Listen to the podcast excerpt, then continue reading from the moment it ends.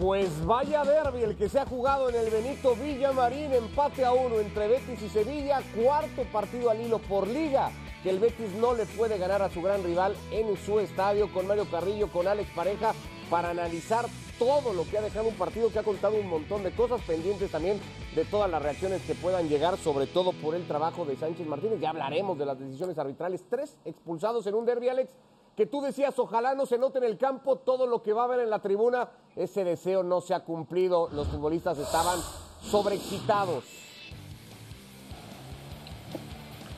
Sí, ¿qué tal? ¿Cómo estáis? Eh, nos lo temíamos y así sucedió. ¿eh? Nos privaron todas esas sobreexcitaciones, nos privaron de lo que era un auténtico partidazo, que lo fue en cuanto a intensidad, pero no en cuanto a calidad.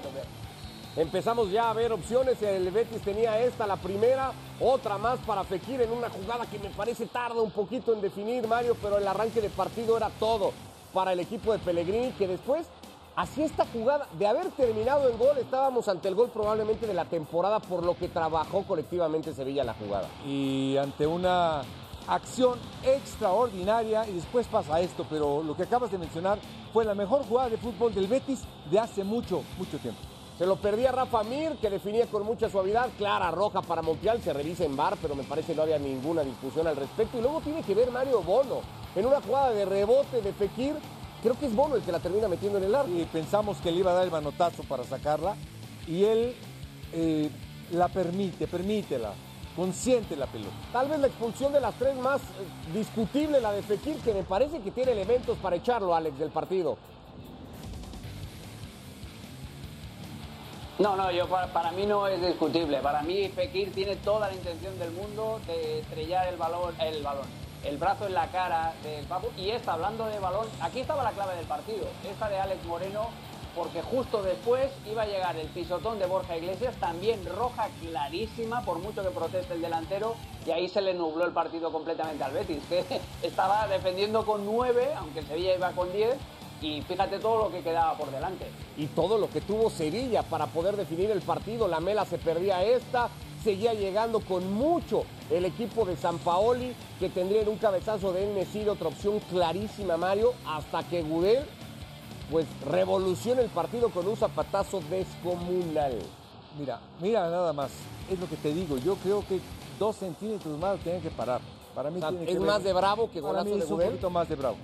Luego estuvo a punto de marcar el propio Gudel. Esta se terminaba quedando en el travesaño. Tendría una sobre el final del partido que tapa Bravo. La realidad, Mario, es que el Sevilla pues, nos dejó más muestras de haber podido ganar el partido. Sí, pero por todos los acontecimientos pasados, fútbol, futbolísticamente yo creo que llegó muchas veces más el Betis de Sevilla. Gran atajada de Claudio Bravo. Con esa nos quedábamos, Alex. Sí, evidentemente tiene que ver las condiciones, el acabar con nueve en muchas cosas, pero la realidad es que el Sevilla pudo ganarlo al final del día. Aquí vemos los números, ¿no? 13 oportunidades generó el equipo de San Paoli, que remató más, 20 remates a portería contra los 9 del Betis. Eh, hoy el Sevilla se puede ir con una sensación, pues, del empate que no le sirve de nada, sigue en zona de descenso, pero de haber superado con las condiciones que haya tenido el partido a su gran rival. Sí, pero es una sensación agridulce porque ni jugando contra nueve eres capaz de remontar el partido y, yo creo que deja muchos interrogantes también por parte del Sevilla eh, eh, la digestión de este encuentro porque la dirección de campo también de San Paoli no creo yo que haya sido la mejor, tardó muchísimo. Primero con la, la primera sustitución cuando cambia Montiel que quita a Rafa Mir, juega sin un 9 puro, que ya lo había hecho muchas veces, pero en un partido en el que necesitas a alguien fuerte, necesitas a alguien que pueda aguantarte el balón, sobre todo si estás en inferioridad numérica, como era el caso, eh, no puedes quitar a tu delantero centro. Y juegas con el Papu Gómez o juegas con la Mela eh, eh, de, nueve, cuando a la Mela, lo hemos visto en la segunda parte, donde mejor funciona, como siempre, es en la banda derecha. Y luego también tardó muchísimo en meter dos nueves y empezar a tirar balones, empezar a tirar centros ante la defensa del Betis. Eh, es una sensación agridulce la que le va a quedar al Sevilla, de que obviamente fue el mejor equipo en la segunda parte por las circunstancias del partido, pero solo saca un empate y, gracias, y no le sirve absolutamente de nada porque San Paoli, desde su llegada, solo ganó una vez, un gol de, eh, al Mallorca, un golazo también de Gudel, y el resto empatitos, empatitos, empatitos, que hacen que el equipo, como tú decías, no salga de la zona de descenso. Ahí está metido Sevilla eh, que no logra sacar cabeza y el Betis por su parte que, no logra tampoco confirmarse en una zona Champions en la que se pudo haber asentado con comodidad, sobre todo por el empate del Atlético de Madrid. Habla del manejo de partido de San Paolo y Alex Pareja, cómo lo manejó Pellegrini, cuánto le cambia a un entrenador y, qué tanto podemos juzgarlo cuando tienes nueve futbolistas en el campo. ¿no? No, no, no sé si hizo bien Pellegrini en tratar de cuidarse o si tenía que haber planteado otra cosa el chileno. Que me gustó a mí mucho el Betis Hubo momentos en donde el Betis hizo jugadas de un montón de calidad. Cuando entró, bueno, Canales, Fekir, y después vino el chico Revial del lado izquierdo, hizo una jugada clara de gol, dos o tres jugadas claras de gol. Cuando vienen las expulsiones, eh, es difícil compensar. Saca Carvalho y mete a Guardado, por ejemplo. Es decir. ¿por qué me lo dices con esa cara y ese gesto? Porque Carvalho es mucho más, mucho más. La primera jugada se cayó solo con la La primera jugada. ¿Andrés? Sí, pero yo creo que se resbaló. Estaba resbalando mucho por los zapatos. Entonces yo creo que con lo que jugó, con lo que el ir con un jugador menos, después dos jugadores menos, te cambia un panorama. Nunca calculas jugar con un sistema de ocho o de nueve jugadores de campo. Vamos al Benito Villamarín, Edgar González, el central del Betis, hablando del resultado, del partido, de todo lo que se ha dado y de este empate a uno. Bueno, esto es un derby hay mucha tensión, creo que se ha visto.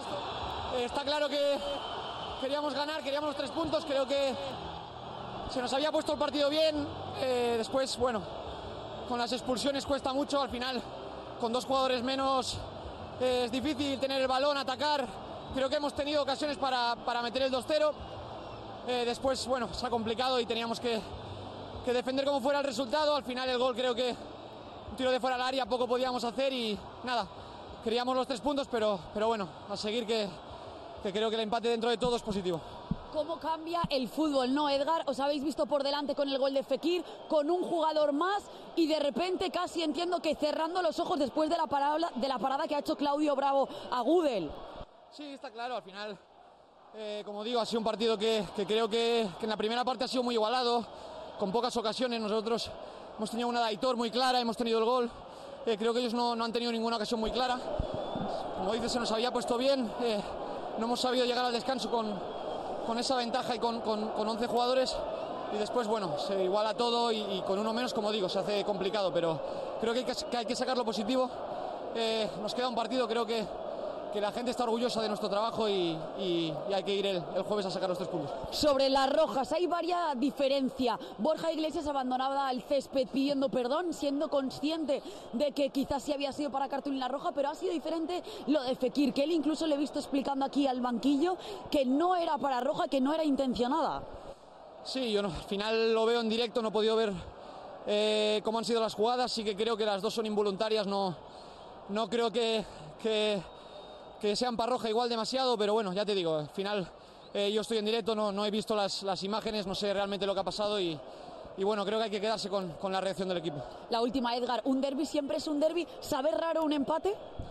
Sí, está claro que, queríamos ganar. Eh, con el ambiente que hay, con, con, cómo nos apoya la gente siempre, eh, creo que hoy ha sido una fiesta para todos, el inicio del partido, antes, la, la previa.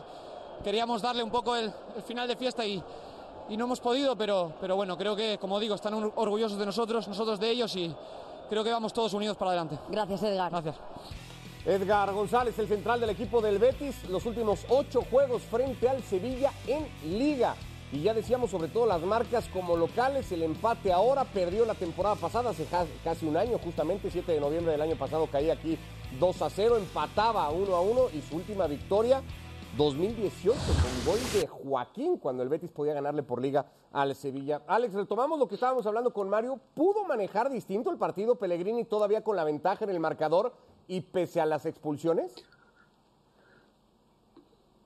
La verdad es que te deja muy poco margen. Como entrenador, cuando ya solo puedes hacer defender con, dos líneas de cuatro o, la variante que utilizaba en algunas fases del partido que dejaba Canales como delantero jugaba un 4-3-1. La verdad es que eh, cuando te encuentras en esa situación de inferioridad, que a mí me ha pasado un par de veces, eh, el, campo te parece enorme, te parece el, campo de fútbol de supercampeones, no se acaba nunca. Y, la verdad es que tenía muy poco margen. Quizá eh, en el tema de guardado, por ejemplo, sí que podría haber optado por un perfil más físico, que quizá el partido lo, requería así como el de Pola Cocu, que juegan en la misma posición de, de, volante organizador, pero que tiene mucho más despliegue físico que guardado. Lo que pasa es que al Betis hay que también eh, reconocerle el hecho de que a pesar de estar en inferioridad, eh, oye, saca a Luis Enrique, por ejemplo, eh, en la segunda parte para que maneje la banda derecha, que Luis Enrique es un jugador de ataque. Es decir, que nunca le perdió del todo la sensación de decir, vamos a intentar a ver si en un chispazo, en un arranque individual, metemos el segundo. Y eso es de agradecer, que el Betis, a pesar de estar con nueve, no se atrincheró del larguero todo lo que otro entrenador hubiera, hubiera mandado hacer, ¿no? Imaginad, por ejemplo, que esto le pasa a José Mourinho. La actitud hubiera sido mucho más eh, defensiva. Entonces, tenía muy poco margen. Quizá lo único que hay que así cuestionar es eso. Es eh, si, si Pola Cocu en el centro del campo pues hubiera podido tener un poquito más de trabajo físico que, Andrés Guardado. Bueno, volvemos al Villamarín. Está hablando Nemanja Guder, el serbio, el autor del golazo del Sevilla, el que empató el partido y el hombre que pudo haber también marcado la diferencia para el equipo de San Paoli. Con uno de los protagonistas del partido, vamos por parte, Gudel, porque al final hay mucha tela que cortar. Lo de el disparo, lo de tu gol, decía Iker Casillas que está con nosotros en la retransmisión que eso es imposible de parar. Eh, bueno, sí, yo muchas veces cuando pego el balón y, ya al pegarlo siento si, si, va bien o no va bien. Y esto ya al pegarlo, cuando solté el tiro, eh, sabía que, que, iba bien a la portería y que era muy difícil para, para el portero. ¿Qué has pensado en esa última ocasión? Has tenido otra, pero quizá la más clara no ha sido la del palo, sino la que te ha parado Claudio Bravo, que iba dentro. ¿Qué has pensado? Te hemos visto ahí de rodillas como diciendo no te lo podías creer porque sabías que eran ya el compás final. Sí, un poco enfadado conmigo mismo eh, porque era una ocasión muy buena eh, donde, donde tenía que pegarla mejor, más al lado. Eh, iba demasiado en el medio y ahí para Bravo era un poco, un poco fácil. Estaba, estaba más enfadado conmigo que, que otra cosa. ¿Cómo, ah, se lo decía ahora Edgar, cómo cambia el fútbol? ¿no? Ellos han empezado ganando con uno más y de repente les habéis puesto en apuros en la segunda parte y teníais un jugador más vosotros. Sí, creo que una, la gran parte del primer tiempo, eh, de la primera parte, controlamos bien el balón, salimos, salimos bastante fácil. En un momento donde, donde dominamos, eh, sale, sale Montiel con una, tarjeta roja, eh, nos marcan en ese momento, un poco después. y luego la segunda parte dominamos otra vez con, con un jugador más y, y, bueno, un poco el sentimiento agridulce de, de no sacarnos la victoria. ¿Cómo has visto la roja de Montiel? Él se ha ido muy enfadado del césped. Sí, cuando estaba en el campo no, no, yo no tenía el sentimiento de que era roja, pero luego el árbitro eh, dijo que, que, lo ha visto y que era clarísima, yo no sé, tengo que, tengo que verlo. La última, Gudel, se habla mucho esta semana de todo, que los resultados no llegan, no llegan las victorias, solo dos esta temporada. ¿Cómo está el vestuario? Que pocas veces parece, ¿no?, que os preguntemos de anímicamente, o sea, ¿esto sirve, este empate sirve para darle oxígeno o no es suficiente? Sí, sí, seguro. Creo que hoy hemos eh, enseñado el juego que, que queremos tener. Eh, muchos ataques, mucha, mucha presión al rival, mucha, eh, un juego dominante. Y, y, bueno, vamos, vamos, tenemos el camino hacia arriba y queremos seguir eso. Gracias. A vosotros. El serbio Nemanja Gud, el autor del gol del empate para el Sevilla, y sí, el hombre que pudo también haberle dado el triunfo al equipo de Jorge Sampaoli, que va a recibir a mitad de semana, la última jornada antes del parón por Copa del Mundo, a la Real Sociedad de San Sebastián. Partido bastante complicado ante los de Imanol Alguacil, buscando puntos que lo saquen de la zona de descenso. ¿En qué es mejor, Mario, este Sevilla de Sampaoli al que dirigía hasta no hace mucho Lopetegui? Si es que es mejor en algo. Yo creo que simplemente entusiasmo, corazón eh, por ejemplo, tienen una influencia con la Mela, eh, el Papu Gómez, es decir, pesan un poco más. Eh, yo creo que hoy le da mucho, pero mucho chance al mediocampo. Sigue jugando a la línea de cinco. Hoy, por ejemplo, el español a mí me causó una gran impresión. Entraba de volante de quinto defensa, entraba como volante respaldando a Rakitic. Es decir, dices tú. Sí, eh, sistemáticamente más flexible, un poquito más atacante, pero no tiene tanto peso futbolístico. Hoy lo que hicieron los dos técnicos me encantó. Lo que hizo Pellegrini fue algo magistral, con ocho ir al ataque, esperar y contragolpear con ocho. Bueno, con siete y medio, No, si me lo vales. para ya, Perdón, perdón, con ocho, con ocho, con ocho. Para ya. Bueno, es que no es posible, pero buscó atacar con ocho jugadores. Es algo importantísimo.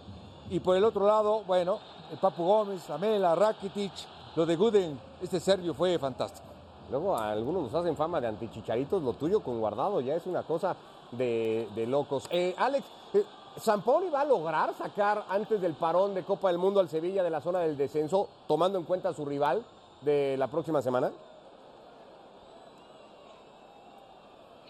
Pues si te digo la verdad, no, no lo sé, porque esta Sevilla es, es una moneda al aire. Se van contentos o, como decía Gudel, ¿no? Agridulces, como decíamos nosotros nada más abrir, por la personalidad del equipo. Que eso es lo, que yo creo que, es lo que ha cambiado el Sevilla. El Sevilla con Lopetegui era un equipo eh, en depresión, que te hacía eh, buenas primeras partes, pero que en la segunda se caía. Con San Paolo es prácticamente siempre al revés. Las primeras partes son desastrosas, pero por ese empujón anímico que tiene el técnico, que lo vemos que no para quieto en el área técnica, que está constantemente dando órdenes, prácticamente ladrando a sus futbolistas, eh, pues consigue que el equipo tenga carácter. Y, y lo que decía Mario eh, es totalmente cierto. Él se está apoyando en el clan argentino hasta que llegue el parón del Mundial, hasta que llegue el mercado de invierno, y ahí intentará convencer a Monchi para, para que le traigan los jugadores que él necesita para jugar con ese sistema que él quiere de tres centrales y dos carrileros. El drama del Sevilla esta temporada es que se fueron Diego Carlos eh, y se fue Cundé y no trajeron a nadie. Y Gudel, que está teniendo que jugar siempre,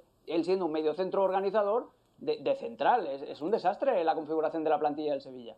Bueno, Sevilla se queda, ya decíamos, en eh, zona de descenso con 11 puntos, los mismos que tiene el Celta de Vigo y el Cádiz. Eh, aunque en el lugar decimoséptimo, hoy matemáticamente se salvaría por diferencia, pero ahí está. El Betis está con 24 puntos, cuarto lugar, empatado con el Atlético de Madrid. Hemos visto en esta fecha 13 que terminará mañana en Vallecas, y acá tendremos fuera de juego para contar el Rayo Real Madrid, Alex un par de goles como para guardar. Este de Gudel y el que habíamos visto también en la cerámica con el conjunto del Mallorca. ¿Encuentras similitudes?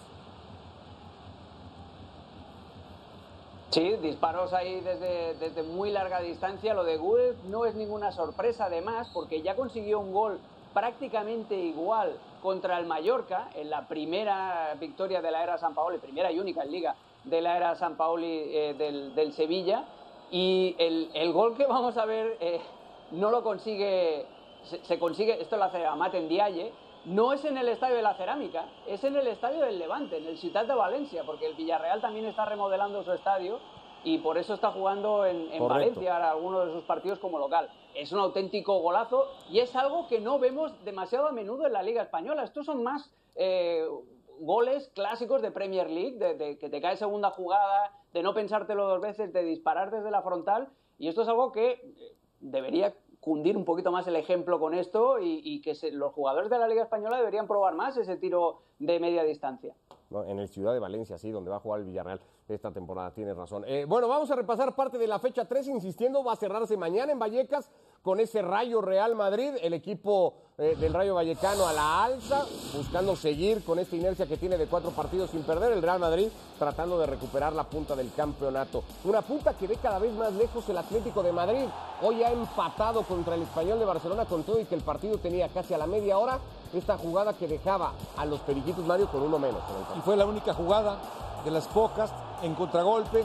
Atlético de Madrid no está tan mal, eh, ataca muy apremiante, muy forzado, le falta mucha calma para atacar, como dijo, entre energías el Cholo Simeone. energías y suerte, o de eso hablaba por lo menos el Cholo, aunque terminó siendo también ya bastante más crítico y dijo el equipo le falta serenidad en el área para definir mejor. Con todo y esta definición soberbia de Joao Félix, control orientado con el pecho y definición de zurda al primer palo, es un golazo, Alex, del portugués. Es un auténtico golazo, pero es que es lo que es la historia de siempre del Atlético de Madrid esta temporada. Eh, solo reacciona cuando se ve contra las cuerdas, solo reacciona mediante la épica. Esto es un paradón de Lecom, que por cierto está cedido por el Atlético de Madrid al, al español. Y, y esta demostración de genio de Joao Félix tiene que tener continuidad. Aparte de meter el gol, ha tenido estas dos oportunidades que estamos viendo, ha creado mucho peligro desde la banda izquierda y ahora lo que se le tiene que pedir al portugués es que siga eh, con, con este nivel, que no te dé un partido bueno o un ratito bueno, porque parece que solo juega bien cuando sale eh, desde el banco, y que tenga más continuidad acorde con lo que costó, que es un dineral tremendo. Esa continuidad la va a tener que ir a buscar a Palma, que es donde juega el equipo su próximo partido. Un Mallorca que hoy ha ganado de visita ante el Villarreal. El equipo de Javier Aguirre tiene ya 16 puntos en la clasificación. Es decimosegundo. Un partido que definió Javier Mario en la conferencia de prensa postjuego como un juego, un partido sordo el que hemos hecho, dijo, pero necesitábamos un partido así para sacar el resultado. Bueno, son los partidos que a él le gustan y son los que está acostumbrado a dirigir.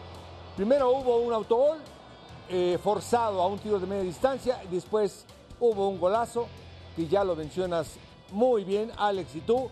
Esto es fantástico.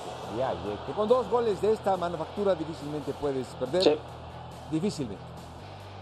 ¿Te gustó hoy lo de Mallorca, Alex?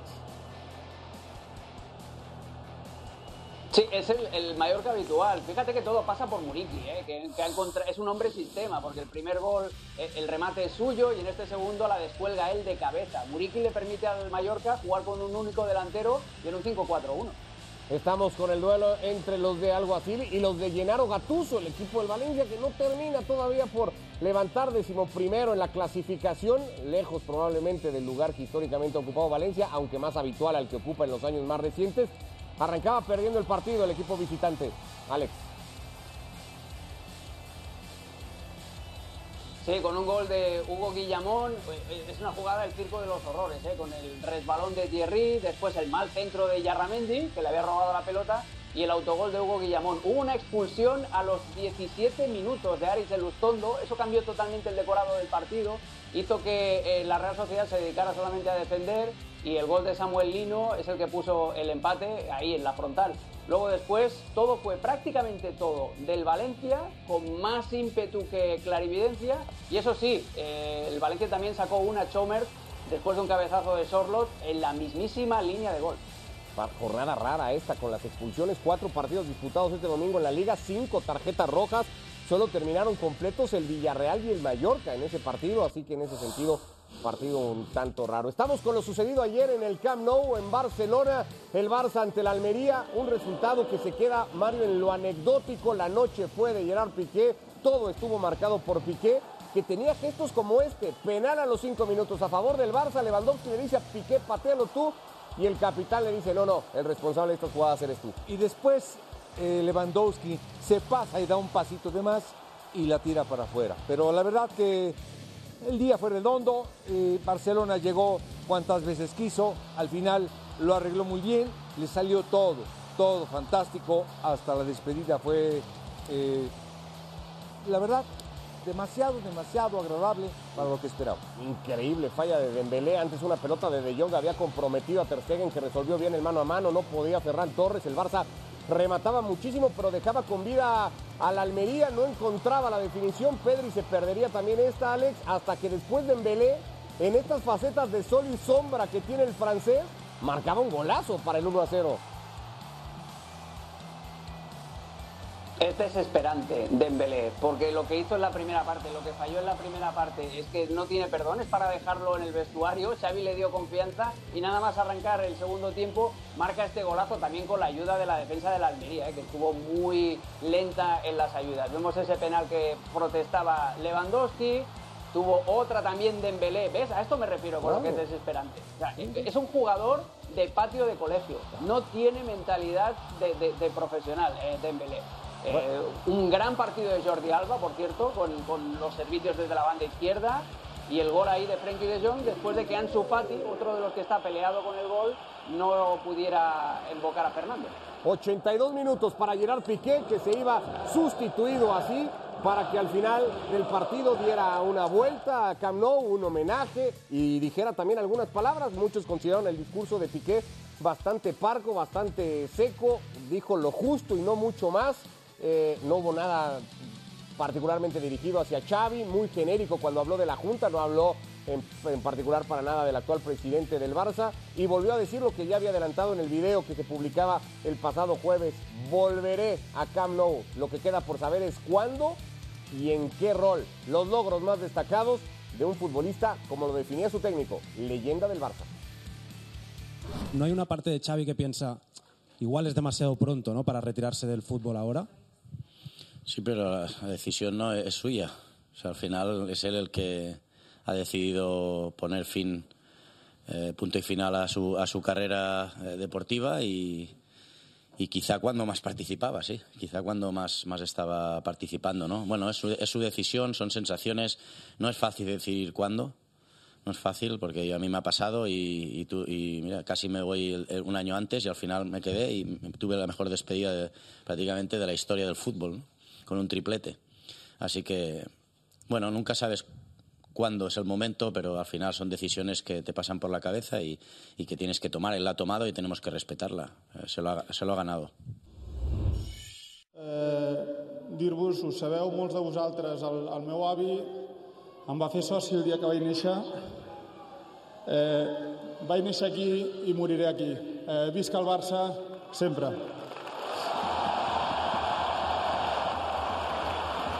Pues ahí estaba Gerard Piqué en la última parte del discurso. Deja líder al Barça. Ayer lo decía Moisés Llorens, es una realidad. Deja líder al Barça en la primera división. El Madrid tendrá que jugar mañana viendo si puede recuperar ese liderato. No sé si es mi impresión, Alex, pero a, Xavi Hernández solo le faltaba, uf, así como re, resoplar de alivio y decir, se acaba el tema Piqué, ¿no? Menos mal, porque vaya dolores de cabeza que le ha dado el técnico del Barça.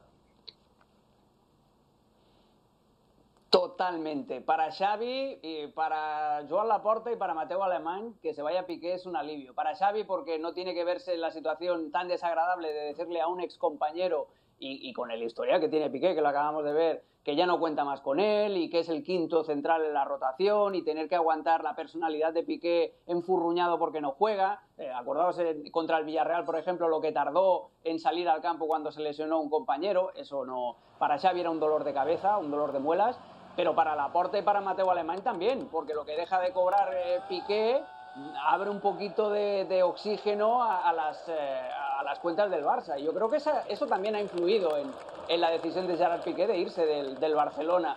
Eh, él sabía que el público lo estaba empezando a silbar, que le estaba empezando a mirar mal, precisamente por eso, porque ya no podía rendir como antes y tenía un sueldo de, de estrella, no de, del Barça, de estrella de, de los Angeles Lakers, y la cosa no casaba y eso estaba minando su popularidad de cara a sus planes de futuro, que como todos sabemos es el presidente del Barça. Entonces, al final, es el propio Piqué el que se va para no dañar su reputación a los ojos de, los aficionados azulgrana, pero les hace un favor tremendo a Xavi Hernández para eh, ahorrarse cuestiones técnicas y cuestiones personales muy desagradables y a la economía del Barça también le da un poquito de oxígeno porque el sueldo, insisto, de Gerard Piqué es de LeBron James.